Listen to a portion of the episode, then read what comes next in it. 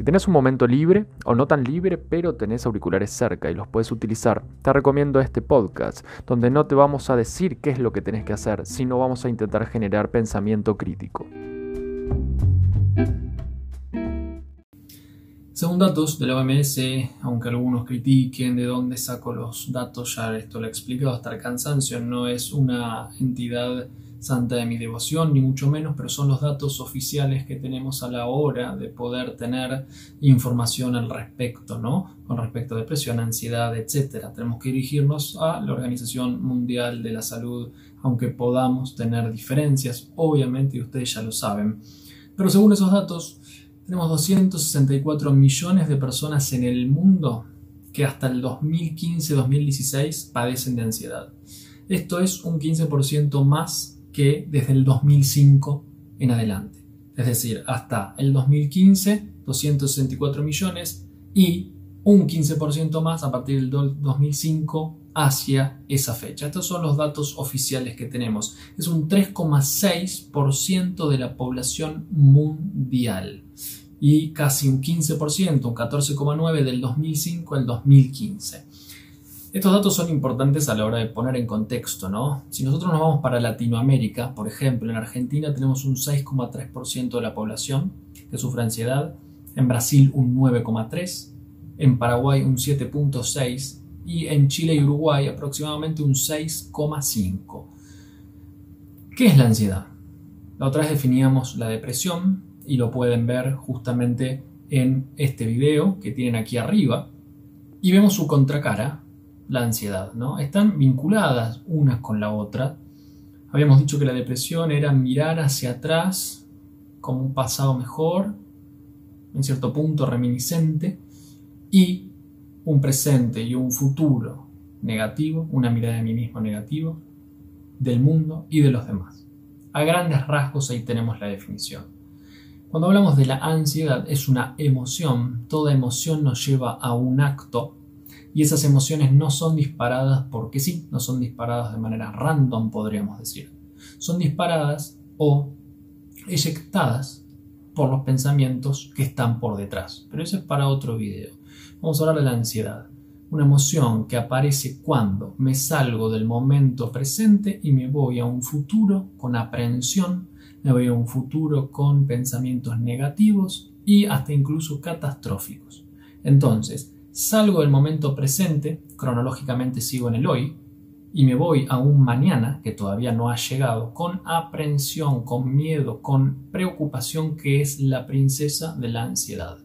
Siempre, por definición, por detrás de la ansiedad, ¿qué vamos a encontrar? Miedo. Si sacamos la máscara de la ansiedad, encontramos miedo por detrás, que la camufla. Es decir, que el mismo está camuflado. Por lo tanto, lo que quiere abordar ahí es el miedo. Miedo es una emoción que aparece frente a un peligro inminente contra mi persona. Pero volvamos un pasito más adelante, que es justamente la ansiedad. De acuerdo a la manera que nosotros estemos pensando es la emoción que vamos a experienciar, que vamos a vivenciar y por ende un acto que vamos seguidamente a hacer. Yo les pregunto a ustedes, en esta sociedad hoy en día, ¿les parece que no vamos a vivenciar algún tipo de ansiedad? Y no estoy hablando de la ansiedad ecológica y todo el relato que ya sabemos ecologista, donde tenemos ¿no? este miedo al planeta. ¿no? hay que cuidar el planeta, obviamente, pero esto va por otro lado y tiene que ver mucho más con política que con salud mental. El tema es que no terminamos creyendo este tipo de relatos. La sociedad hoy en día, como venimos hablando en un montón de videos, postmoderna, atomizada, fragmentada, narcisista adolescente, que lo único que hace es mirar su propio ombligo, genera mucha ansiedad. Como diría Vicente Verdú, ¿no? hoy lo que hacemos constantemente es anestesiarnos. Lo podamos encontrar en Byul Chun Han también, cuando hablamos de la algofobia o cuando hablamos de una sociedad paliativa que no puede tolerar el dolor y donde encontramos a la salud o el cuidado de la misma como la máxima de las preocupaciones donde no terminamos viviendo por cuidar excesivamente de la salud y por lo tanto nos gastamos la vida cuidando esa salud y no la vivimos. Y entro con estos temas porque la ansiedad justamente como veíamos recién, 264 millones de personas en el mundo la vivencian. Y esto está vinculado a crisis existenciales también, y ni hablar de la edad de entre más o menos 18 y 35 o 40 años, donde no me gusta lo que hago, no sé qué quiero hacer y tengo una mirada completamente perdida en ese sentido, porque además en el terreno sociológico, en el terreno cultural, estoy influenciado por un montón de estímulos bien pensados para que uno justamente genere este tipo de emociones con mucha intensidad. Ansiedad todos tenemos por estar vivos. Si no tendríamos ansiedad estaríamos inertes. El tema es cuando se cronifica y pasa a los niveles deseables. Cuando pasa a los niveles deseables ahí tenemos una sintomatología psicofisiológica que se presenta y se presenta con gran poder. Ni hablar de que una ansiedad muy exponenciada, sabiendo que por detrás tenemos el miedo, lo que va a hacer es generar posiblemente un trastorno de pánico.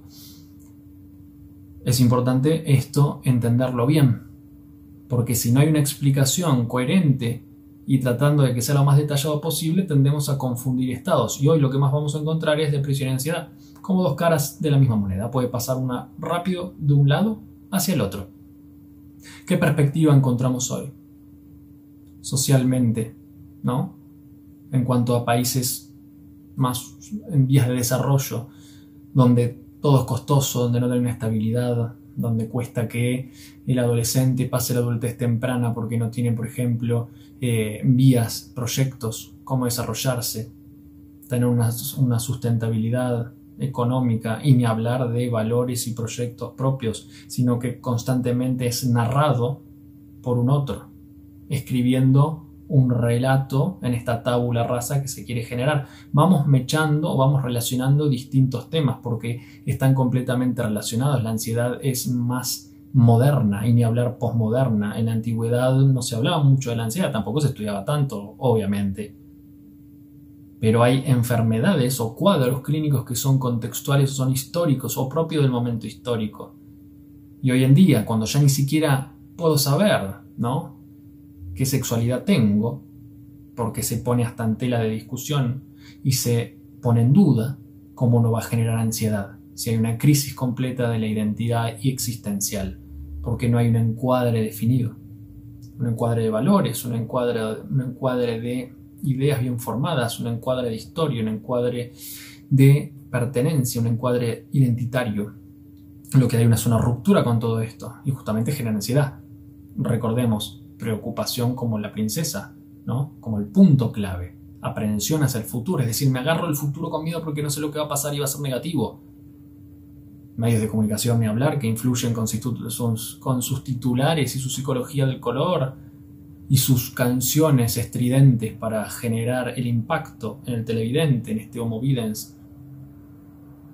En este Homo Videns que lo que hace justamente es recibir pasivamente esa información no procesarla, no generar pensamientos críticos, sino solamente consumir y quedar completamente somnoliento, anestesiado, porque no quiero sentir lo que me pasa, quiero evitar el dolor, quiero evitar lo que me pasa. Volvemos. Ansiedad, salgo del momento presente, voy a un futuro con preocupación, aprensión, muchas veces sintomatología, y donde ahí ingresan los fármacos para bajarlos, ¿no? Todo tipo de ansiolíticos que van a encontrar por ahí, donde realmente hay un consumo muy alto en la población de personas que consumen ansiolíticos, ya sea para dormir, ya sea para bajar la ansiedad.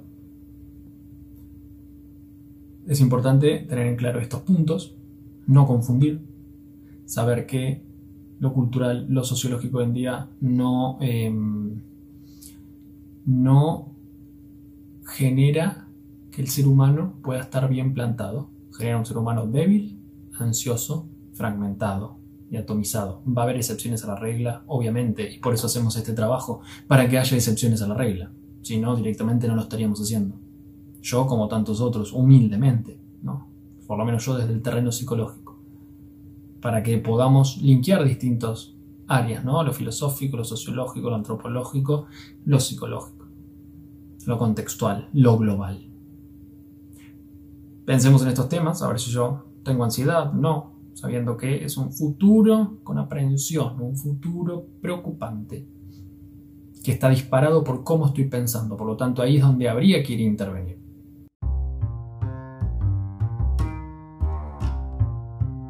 Si quieres saber más de nosotros, puedes encontrarnos en www.pablocaruso.online, en las redes sociales, en Instagram, arroba Pablo F. Caruso, en Facebook, barra PF Caruso y en YouTube, Pablo Caruso Psicólogo.